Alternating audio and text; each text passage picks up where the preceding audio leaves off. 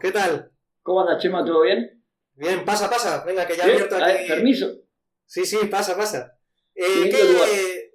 ¿Qué vas a tomar? Yo tengo por ahí un café que... Yo me traje mi mate. Yo me ¿Trajiste traje mi mate? mate. Yo ando a Ay, todo sí, lado que- con el mate. Qué bobo, no, no vi, no vi la... ¿Cómo se llamaba esto? Eh, El Calabacita, mate ¿no? y la bombilla. Eso, la bombilla, siempre se me olvida. Bombilla y mate. Y después el termo, porque sin el termo no hay agua. Bueno, agua tengo, ¿vale? Si necesitas Dale, yo te dale, pongo aquí a... Te pongo a hervir más. No, bien. 80 grados. 80 No grados, hervir, perfecto. 80 grados. Vale, per- no Porque sabés lo, que, meteré- sab- sabés lo que pega el agua hirviendo en la boca, ¿no? Vale, ya meteré, ya meteré la mano para saber si está 80 o no. Vale, aquí que nos están escuchando, eh, que no nos ven, yo voy a decir que, que, bueno, que he invitado a Diego a pasar por aquí por el taller. Primero, porque me encanta su barba. La barba me parece espectacular. Ya quisiera yo una barba como la suya.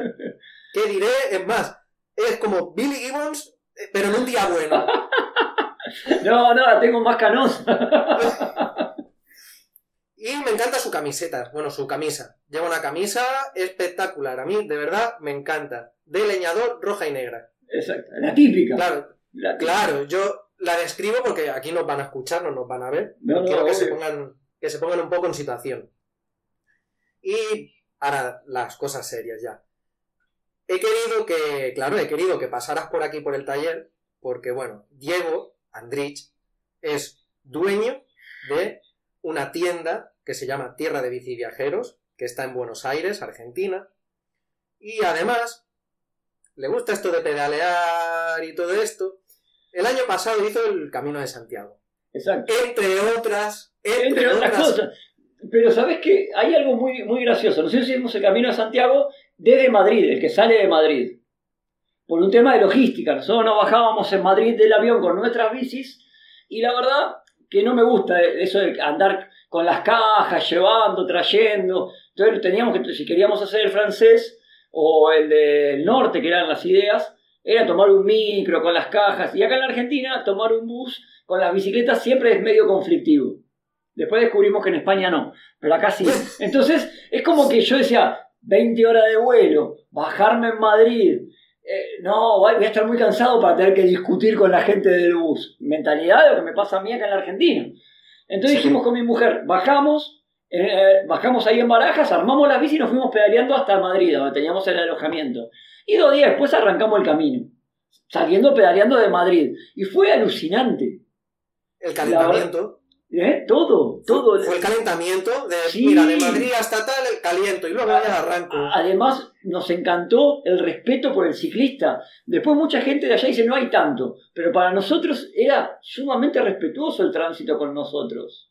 Y nos sentimos re cómodos. Y con respecto al camino, eh, yo venía de estar en Península Mitre unos meses antes. Un lugar que la densidad poblacional es dos habitantes en toda la Península Mitre, en Tierra del Fuego.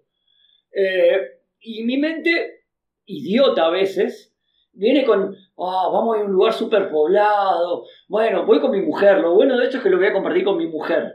Pero por otro lado decía, eh, yo ya no tengo tanta ganas de estar con tanta gente.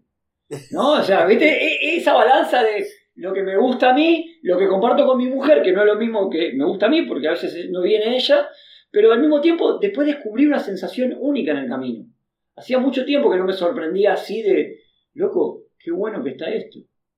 Qué bueno. Eh, es más, volví y empecé a todos los que me conocían, loco, al camino de Santiago, en bicicleta, caminando, una vez tenés que ir. Yo la tengo en pendientes. De hecho, siempre lo digo. Tengo pendiente Camino de Santiago. La- lo, que nosotros vivimos es alucinante. En cualquier medio de locomoción animal. Sí, a sí. pie, o, A a pie, o en bicicleta. Sí, lo que quieras, el tema es vivirlo y disfrutarlo y hacerlo sin apuro. Es más, si todo va bien, la idea es con mi mujer volver el año que viene. O sea, era este año, pero bueno, se sabe Sí. por qué no. El año que viene la idea es ir a hacer el camino del norte, el que va por País Vasco, Irún, todo eso, saliendo de Irún y en bicicleta. Así que la Sí. verdad que, que quedamos reenganchados, re fanatizados ahí. Bueno. No, por- no con la parte de la iglesia, pero sí con el camino. Oye, Diego, a mí había una cosa que me, que me llamaba la atención y esta pregunta no te la puse de antemano, antes No en las previas. No hablo de mi vida privada. la, la pasión por la bicicleta, eh, ¿qué nace? ¿Por, ¿Por haber hecho ciclismo deportivo de joven o vino posteriormente por otra cosa? mi, final, o sea, la mitad de mi educación primaria, vivíamos en una ciudad más bien tranquila como era Mar del Plata, y al colegio íbamos en bicicleta. Eh, y la bicicleta se convirtió eh, en eso, en una forma de, de usar todos los días, ir al colegio, volver, eh, salir con los amigos a pedalear para jugar. O sea, como era una ciudad tranquila, vivíamos en las, medio en las afueras en, en esa época. eh, la verdad que podíamos andar por la calle con la bicicleta para todos lados y, y era el medio que nos permitía hacer payasadas, golpearnos, jugar, jugar. Llegar a lugares que capaz que caminando hubiésemos tardado mucho más tiempo. Estamos hablando 3, 4 kilómetros de casa y volver en el tiempo que tu madre piensa que estás a una cuadra. Qué bueno. Y vos estás haciendo macanas a 3 kilómetros de tu casa. ¿Entendés? Entonces había un arroyito, nos íbamos a un arroyito a 3 kilómetros. Y el tema era ver hasta dónde un poquito más, un poquito más. eh, y después capaz todos se daban cuenta porque veías todo embarrado. Acá una cuadra no te podés embarrar así, amiguito. Pero no, bueno, estuvimos allá. ¿Dónde estuviste? No, aquí, aquí al lado. Si estuve aquí al lado, ¿no? ¿Viste el terreno baldío acá a la vuelta? Bueno, ahí no. Así que ahí empieza la bicicleta. Después hubo una parte de competición, pero en realidad siempre mucho más volcado a poder viajar, a encontrar esa aventura en, arriba de la bicicleta, como una forma de desplazamiento diario, pero al mismo tiempo como un- una, una herramienta para poder vivir nuevas aventuras. Qué bueno, mucha gente creo que tiene la mentalidad de no, la bicicleta si no es deporte, mejor no la toco. Y me parece muy bien ese otro punto de vista. De hecho, personalmente, yo creo que transicioné de esa manera. Empezó como algo que me empezó a gustar andar en la, en la montaña en bicicleta, pero al final fue evolucionando como decir, eh, me encanta estar en bicicleta, tanto en la naturaleza como, como moviéndome en mi día a día. Por lo que tú dices, no tengo que coger el coche, voy más rápido que caminando. Sí, obvio. Inclusive que en el transporte público va más rápido y mejor que, que en transporte público. Sí, hombre, eso vamos. sin duda, sin duda. A, ver, lo importante es dejar el estereotipo siempre de lado, ¿no? O sea, encasillar a la bicicleta como deporte solamente es como que muy corto, ¿no? O sea, la bicicleta puede ser lo que vos quieras que sea. Y que si para vos es deporte y para mí es aventura, o para vos es lo- eh, aventura y para mí es, eh, no sé, medio de transporte, es tan válido lo tuyo como lo mío. El tema es cuando empezamos a debatir si lo mío es mejor que lo tuyo, ahí se acabó la, la charla. El tema es reconocernos como pares porque disfrutamos de la bicicleta en el medio que sea. Claro, a ti te aporta eso, a mí me aporta otra cosa. Y, y hay incluso gente que, que también lo hablé y a veces me pasa. Es como un lugar de meditación. Sí, Estás ahí totalmente. encima, estás encima de la bicicleta, te olvidas de todo. Dices, "Guau, este es mi, este es mi momento. Claro, obvio, obvio. ¿Qué es lo importante? O sea, que vos encuentres algo que te guste, que te apasiona, o, sea, o simplemente que te, que te libera de un montón de tensiones por X cantidad de tiempo. Entonces no importa si es en la ciudad, en el medio de la montaña, en un desierto o en una playa. Es el mira, lugar el que vos te sientes. Exacto. El, el otro día, no sé si ya te lo conté, me pasó algo curioso. Una... me fui a una aventura aquí cerca de casa. Y, y creo, creo que no te la conté. Bueno, y si te la conté, te la voy a volver a contar y te la Dale, dale. Pero te la cuento muy resumida. Yo estaba apenas a 5 kilómetros de casa. eh, salí. Y de vuelta pinché. Y cogí el multiherramienta. El multiherramienta se me desmontó. El multiherramienta lleva dos desmontables que se me partieron. Y la bombita de aire de mano no sirve ni para soplarte. eh, los pies. ni para soplarte los pies, por decirlo finamente, aunque aquí se pueden decir, aquí se puede decir de todo. Y yo pensé, digo, bueno, como va a venir Diego por aquí, por la tienda, bueno, por el taller, yo digo tienda, taller, le pongo cada vez un nombre diferente. Y va bien, va se da bien. cuenta la gente. Al final, es- Cuando al final va a ser un bar. Claro, bueno, sí, ya dije que era un local social también en el primer episodio, o sea, imagínate, esto ya es de todo.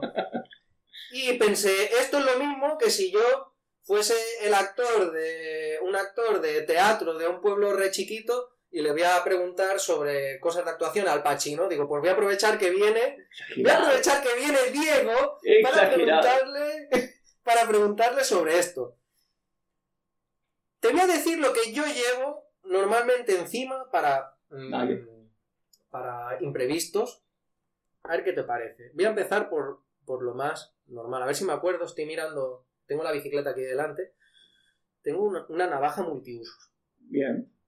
Bien. Tienes su navajita, su abrelatas. Una así. Sí, sí. Bueno, está, está, está buena, está bien. De la marca suiza. Está buena, está buena de la, marca suiza. Claro, no, no, de la suiza no es de la otra. Ah, bueno. Pero al estilo de, lo que usaba MacGyver en la televisión. Claro, claro, más o menos. bueno, aquí se pueden decir marcas, total, no nos van a, no nos van a vamos, al final ya verás, sí. Esta es, una Lederman. Porque Lederman, no, va, no va a patrocinar esto. La, va, pará, para quién sabe. Pues sí. en el próximo sale un audio. Lederman patrocina al momento de las herramientas. Ahí está. una Lederman. Una cámara. Bien. Bien, sin agujeros, una cámara. Sí, sí, sí. sí. que ande, que lista para funcionar. Claro, un multiherramienta, un multi, un multiherramienta que actualmente está desmontado y con desmontables rotos, pero que incluye un incluidos desmontables ya en, en la bolsita. Sí, sí. Y creo, record, ah, sí, llevo un metro de cinta americana. Bien. Y dos vinidas. Bien, bien, bien ahí, bien ahí. ¿Qué, qué cosas? Y la bomba de aire. Y la, bueno, sí, la bombita de aire que no sirve para nada.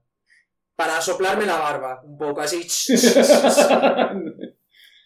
¿Cómo lo ves? ¿Qué te parece? ¿Qué añadirías? Perfecto. ¿Qué quitarías? En realidad, tomaría algunas precauciones. Eh, muchos eh, multiherramientas que tienen todas las llaves salen, todos los destornilladores y hasta incluso el cortacadena, están preparados para sacarte de una situación específica y muchos los terminamos usando también como herramienta de taller en casa. Sí. Y como son, claro, bueno, y ahí está el problema. Muchos, eh, al hacer taller en casa, le terminan aplicando mucha fuerza a esas herramientas y en muchos usos seguidos. Y algunas no están preparadas para ese tipo de uso. Y no te digo intensivo, pero muy seguido. Entonces lo que estaría bueno, para que no te pase lo que te pasó, que se te desarma la multiherramienta, es tener una que decís, bueno, esta está siempre en casa y es la que uso de taller en casa. Y después tengo la multiherramienta, la misma, más completa, menos, la que vos quieras, que es la que llevo cuando voy de viaje, cosa de no tener ni que se redondeen las salen, ni que se desarme por mucho uso, o que haya algo roto y yo no me di cuenta eh, eh, cuando lo vaya a usar realmente en el medio de la nada. Porque si vos haces mecánica en tu casa y se rompe una llave, bajás, te vas a, una ferretería, a una tienda de bicicleta y compras la, herramienta. En el medio de la nada, como te pasó a vos, no. No, porque además, suerte que llevaba el teléfono encima. Ah, bueno, bien, bien ahí. Hola, ¿me pueden venir a buscar? Claro, desde aquí, desde aquí eh, gracias por venirme a buscar, ¿eh? te mando la ubicación. Claro, sí, mándame la ubicación y yo, ¿vale? Perdón, gracias. Claro, desde aquí, de nuevo, gracias por venirme a buscar, porque sé que me va a escuchar. Gracias. Sí, obvio, si no agradeces, después te va a decir, eh, no, me agradeciste. Claro. Eh. Yo tomaría esa precaución. Separar la que voy a usar para taller en casa con la de viaje. Solamente para que no te pase esto, que se te desarme o se rompa, ya sea por exceso de uso o porque o mal uso o lo que sea. Tenerlas separadas. Eso es una buena opción. Y después eh, todos tenemos alguna abuela en la vida que ha tenido sus cubiertos, no te digo de plata, sino símil plata, esas cucharas soperas con mango toda de metal. Sí. Chemo, eso es lo que va. Eso es lo que va para sacar las cubiertas. Y al mismo tiempo lo usas como cuchara para tomar la sopa. Perfecto. Te voy a contar una anécdota. Cuando conocí a mi mujer, cuando conocí a mi mujer ya hace como 8 años, en una de las primeras salidas, obviamente ella no tenía bicicleta porque no era del palo de la bicicleta. La voy a buscar a su trabajo, caminamos por la ciudad acá de Buenos Aires, era noviembre, ahora vamos a cumplir como ocho años que estamos juntos, así que noviembre. había una heladería. Le digo, ¿compramos helados? ¿Tomamos? Nos compramos, creo que ponerle un cuarto o medio kilo de helado y nos dan dos cucharitas esas de plástico, ¿viste? Que se rompen de nada. Ay, Dios, sí. Empezamos a caminar, nos sentamos en una plaza, empezamos a comer y se rompen las dos cucharitas. No. Y le digo, no te preocupes, yo tengo la solución. Abrí mi alforja y saqué dos cucharas. Estas que te digo que uso para sacar las cubiertas. Y se las doy y empecé, y dice, qué raro, qué loco, mirá, llevaba dos cucharas. Sí, jaja, jaja. Claro, la relación avanzó y a los meses vivíamos juntos, estábamos re enamorados. Y un día salimos, ya tiene bicicleta, salimos en bicicleta, se pincha y cuando llegó el momento de cambiar la cámara, Madre ¿qué saco yo? Las mismas dos cucharas. ¿Y Casi me para Claro. Claro, casi me asesina. esta, esta cuchara que usas para esto, pues, sí.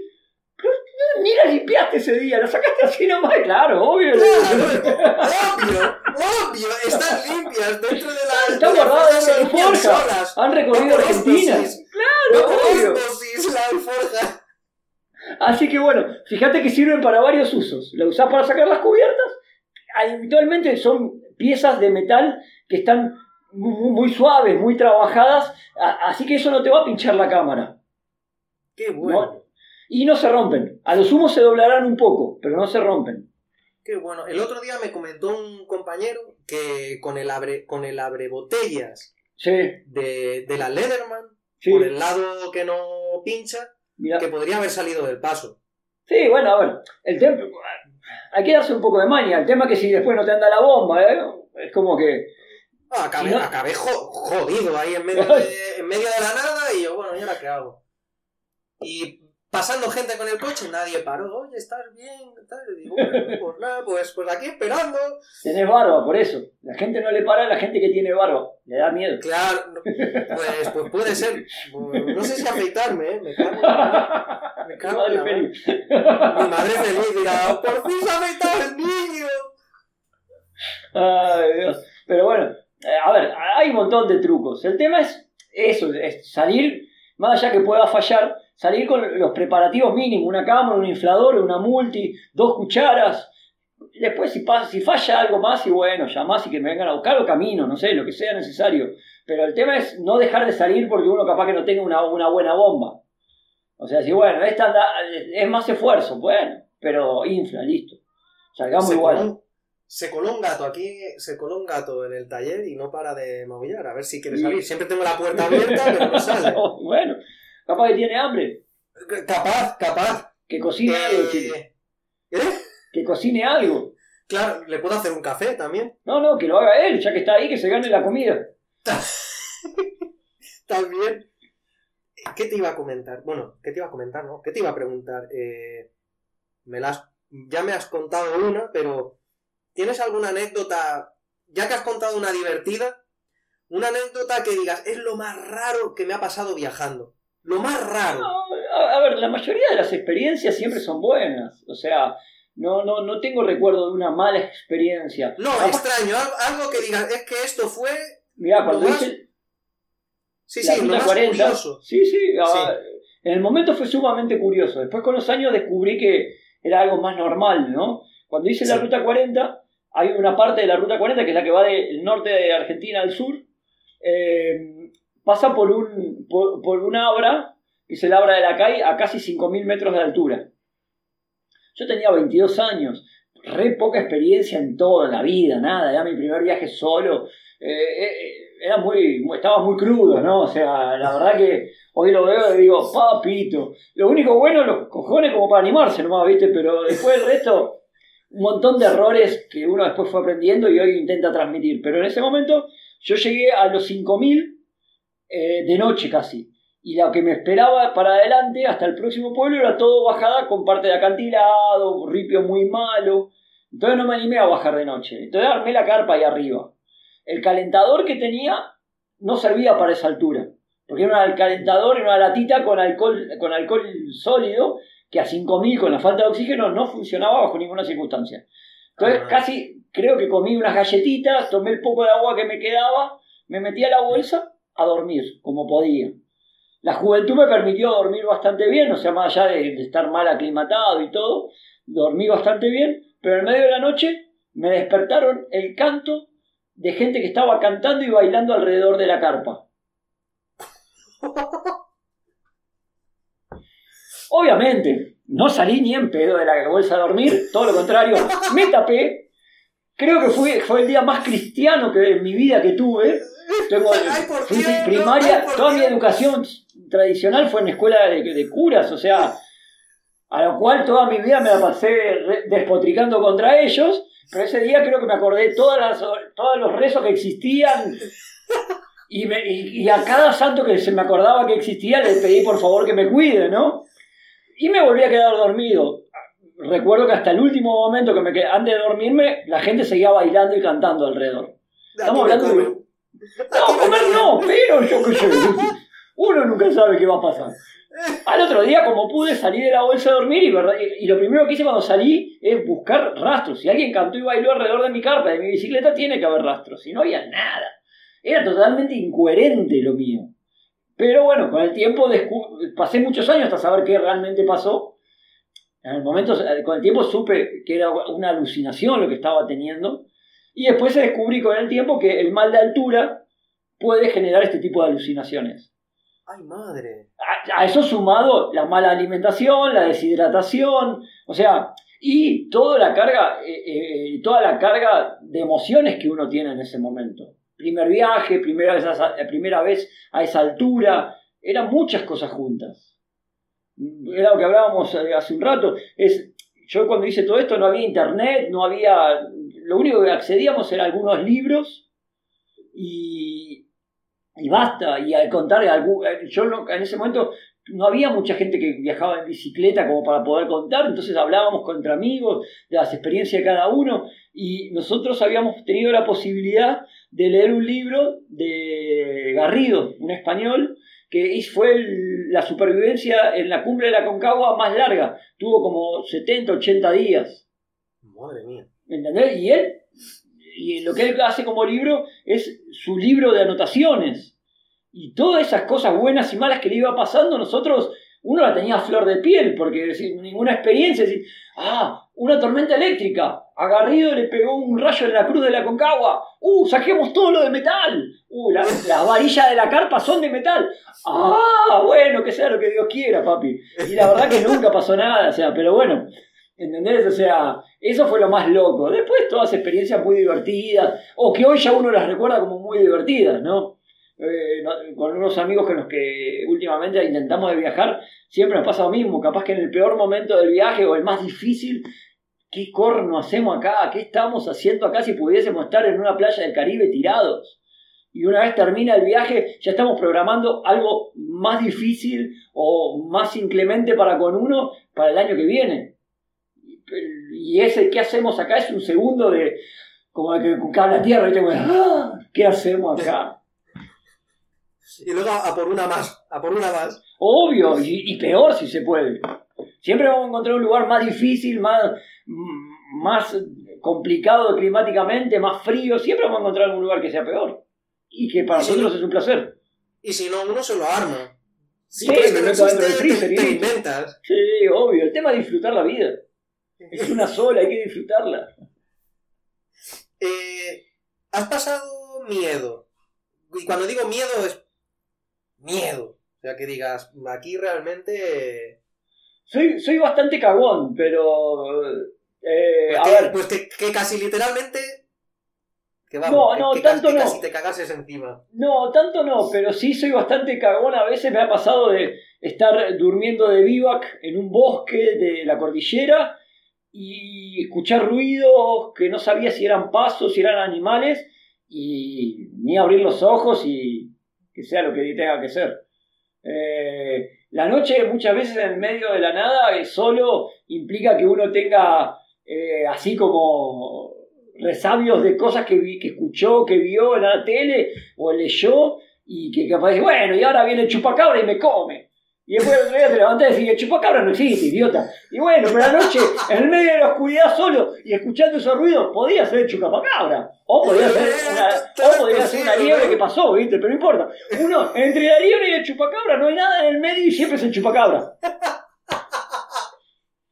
¿Entendés? O sea, eh, es eso, o sea, son miedos que en el momento escuchás un ruido en el medio, de la, más que nada de noche, ¿no? O sea, y digo, bueno, y que venga y me lleve, ¿qué le vamos a hacer? Que no sufra, lo único. Pero bueno, después, después son eso más que nada. La verdad es que nunca tuve esas, o sea, reales, riesgos reales, más allá de una mala decisión, o tener que volver hacia atrás o tomar o, replantear alguna cosa, nunca tuve un problema de riesgo real, no, no, de tener miedo por algo real. Gracias a Dios, ¿no? Toquemos madera. Pero sí, pero sí que el chupacabra siempre hace Sí, sí, toda la noche parece el chupacabra. Sí, sí, sí. A ver, volvemos a lo mismo. Con los años uno aprende a, eh, a, sobrellevar esos miedos internos, empezando a eliminar cosas lógicas. El chupacabra no existe, osos acá no hay porque en la Argentina no hay osos. Eh, y, bueno, y, ¿qué va a hacer alguien caminando por acá si no vive nadie en 500 kilómetros cuadrados? Entonces uno empieza a descartar. Pero bueno, en el momento es como que...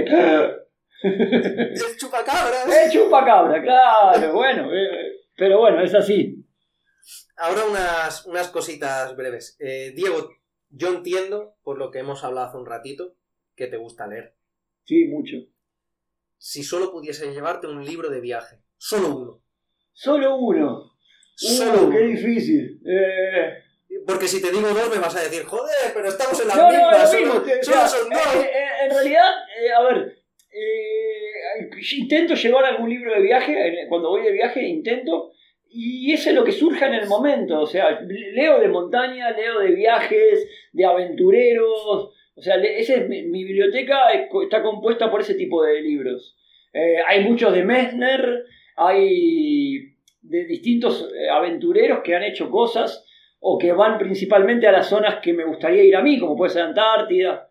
Pero depende de lo que agarre en el momento. O sea, si no compré nada, busco y agarro algo y lo que salga. Tampoco es que estoy. este, no, me anoteo y muchas veces también tiene que ver con el tamaño.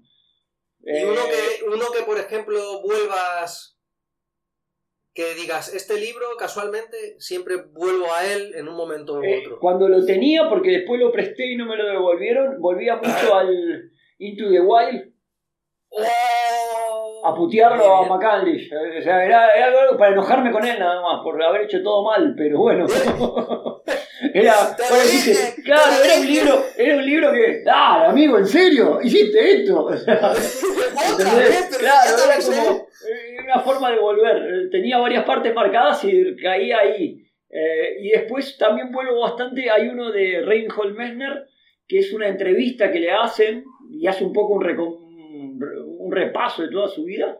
A, a, leer alguna pregunta, abrir en cualquier lado y leer alguna pregunta y alguna de sus respuestas a veces pedante, a veces superflua o a veces sumamente ahí al hueso, ¿viste? Pero son esos eh, libros capaz a los que vuelvo un poquito. Muy bien. Y si solo, solo te dijesen, solo vas a poder escuchar una canción durante este viaje. Cuando edites esto, ¿la pones? Sí, que diga. La banda se llama Bicicletas.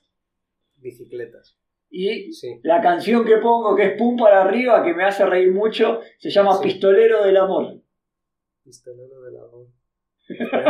Esperemos que, no, esperemos, que no tenga. O sea, yo lo estoy. Tú lo estás viendo, ¿eh? Sí, sí, estoy anotando No, no, y, de última, si, cuando, si tiene derecho me avisas, yo, les yo le escribo a la banda para que te den los permisos. Qué bueno. Qué bueno. Te vas a reír mucho con ese tema. Aquí está apuntado ya. Tú lo ves aquí entre comprar tornillos, ordenar cámaras, ordenar cámaras pinchadas. Comida para los gatos. las llaves Allen, he apuntado bicicletas, pistolero del amor. Ese tema, ese tema. Es un tema que me, divierte mucho, me resulta muy gracioso. Es en español, obviamente, ¿eh? mi inglés es muy, muy, muy, muy malo por no decir nulo. Tú como el mío me dicen, ¿qué estás hablando ruso o inglés? Digo, pues no sé, imagínatelo tú. ojalá supiese ruso. claro, si supiese ruso a lo mejor parece inglés. Claro, por eso. También, la última de las preguntas. ¿Algo que no faltaría en tu mochila? En una mochila puede ser para caminar, para cualquier cosa. Algo que dijeses, es que tengo que llevar esto sí o sí, un capricho que dijese, no sé, un paquetito pequeño de café. Eh, el mate. El mate, muy el bien. mate. A todos lados vamos con el mate y hoy, a ver, cuando estuvimos en Europa el año pasado, después de hacer el camino, dejamos las bicicletas en Madrid y nos, y nos esperaba un periplo de 15 días en Barcelona, París, Brujas y Bruselas. Y cuando dejamos las bicicletas en caja, listas para después volver en Madrid, en la casa de una conocida, me queda todo el equipo de mate adentro. Oh, Menos el termo, la bombilla y el mate me quedan. Y de, y de ahí nos fuimos a Barcelona y en Barcelona, por, para nosotros un montón de plata, por 10 euros, para nosotros era mucha plata, compré una bombilla y después y conseguí yerba en un supermercado, también carísima para, para el cambio nuestro, ¿no? O sea, sí. pero no importaba, tenía que tener mate y, y usaba, mi mujer se tomaba un café, ¿viste los vasitos de los cafés? Y entonces ahí preparaba el mate y andaba con eso tomando mate por todos lados. Así que imagínate que el mate tiene que ir a todos lados. Madre mía. En Bruque, Bru- Brujas, Bruque. En Brujas, sí, en Brujas. Sí, sí. Eh, eh, estuvo, estuvo, fue un lindo paseo.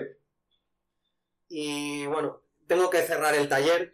Bien, bien, vamos. Eh, entonces, antes de, antes de cerrar, que me vas a ayudar, ¿eh? Me vas a ayudar a bajar la Sí, persiana. obvio. Ya que estás aquí, vamos a Ah, pero me vas a explotar. Hombre, claro. Y luego me pongo a ordenar las llaves, salen. No, salen no, no, no, que tengo que hacer lo mismo en el mío, no. Y después venís al mío a acomodar y a limpiar. eh. ¿Dónde te puede encontrar la gente que escuche este podcast? ¿Dónde puede encontrarte? Eh, en cualquier red social como Tierra de Biciviajeros, ya sea Facebook, Instagram, en el que quieran. Eh, no somos de molestar mucho en las redes sociales, no, no somos de publicar así ni productos. O sea, entendemos que la red social tiene que ser una herramienta de transmisión de, de, de conocimiento. No, no, no. La gente que nos sigue sabe que vendemos todo lo que necesita para el viaje. Después, entonces, a lo sumo me mandarán un WhatsApp preguntando por un producto. Pero las redes sociales lo entendemos que es más para transferir, para pasar información, data, conocimiento, que para, para vender. Para vender está la tienda, está la página. Nos divertimos más compartiendo alguna foto de algo que hacemos, que vimos, o alguna charla, o, o eso. En la web, ¿no? La web Eh, también. eh, en la web, en la web Sí. tierradevisiviajero.com.ar, ahí hay productos, ahí están todos los productos que quieran. Eh, no todo lo de local, porque hay más. Dejaré en la descripción Sí. el enlace a, a la web. Poner, poner en la descripción- el enlace al Instagram y listo, ya está, con eso somos felices. Eh, eh, Pues si tengo, más. día un- tengo al becario explotado aquí. Ah, bien. edición, ya que se Está fastidie bien, el bien. becario, hombre. Después pásamelo que lo necesito entonces. no, a ver, nos interesa más que nos sigan para poder compartir y transmitir y generarles ganas que, que la web con productos. A la web van a llegar de cualquier manera, ya sea por medio del, del link del Instagram o porque pongan tierra de bici viajero y aparezca. Está bien, obvio, necesitamos vender para poder sobrevivir, seguro. Pero nos interesa que primero nos conozcan por lo que entendemos de todo esto y lo que le queremos transmitir que por un producto. Después el producto o los productos llegan solos, no hay problema. Lo importante es que, que tengan ganas, que les den, que podamos transmitir nuestras ganas. Nada más. Y bien, broche de oro. Eh, señor Diego Aldrich, Sí, yo ¿quiere sí, añadir, ¿quiere añadir algo más? No, acá lo importante es que, que hagan. A ver, eh, lo que hacía, hace un rato decíamos que la vida es una sola. Para mí es una sola y hay que vivirla, ¿no? O sea, y cuanto menos cosas me queden al final por tachar, más creo que valió todo esto. No importa si tenés todo el equipo, si tenés la mejor bicicleta, si tu bolsa tiene la marca que siempre te, te hubiese gustado tener, tu saco de dormir, no importa. El tema es hacer. Con el tiempo uno puede equiparse mejor o equiparse específicamente para lo que más le va gustando. Acá lo importante es hacer, hacer y hacer. Ahí está. Nosotros siempre decimos en broma, pero muy en serio al mismo tiempo, todo lo que uno hace, en mi caso, es para que el día que mis hijas me den nietos, poder contarle como el abuelo viejo, medio sordo y tonto, y yo una vez, ¿viste? O sea, yo todo lo hago para el día de mañana poder estar con mis nietos y decirle, y el abuelo, eso lo vio en persona, ¿eh? En persona. ¿Viste? Es nada más que para eso. eso. Eso creo que es lo más importante, hacer, salir y hacer, no quedarte en tu casa juntando equipo o leyendo o, o consultando páginas, no, salir y hacer. Si te mojás, si tomás frío, ah, es una gripe, no pasa nada. Genial, pues venga, vamos a engancharnos aquí de la persiana que... Dale. No tengo la antitetánica, ¿no importa? luego, ya, luego ya conseguimos algo. Dale, dale, Chemo, gracias.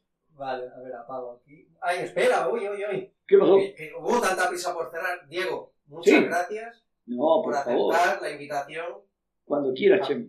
a pasar por aquí el, vamos, el primero. O sea, eres el... ¿El primero? El, el ¡Ah! piloto. ¡No! Eres el piloto. Sí, sí. Mientras el barco no se estrelle, mejor. Ahora sí.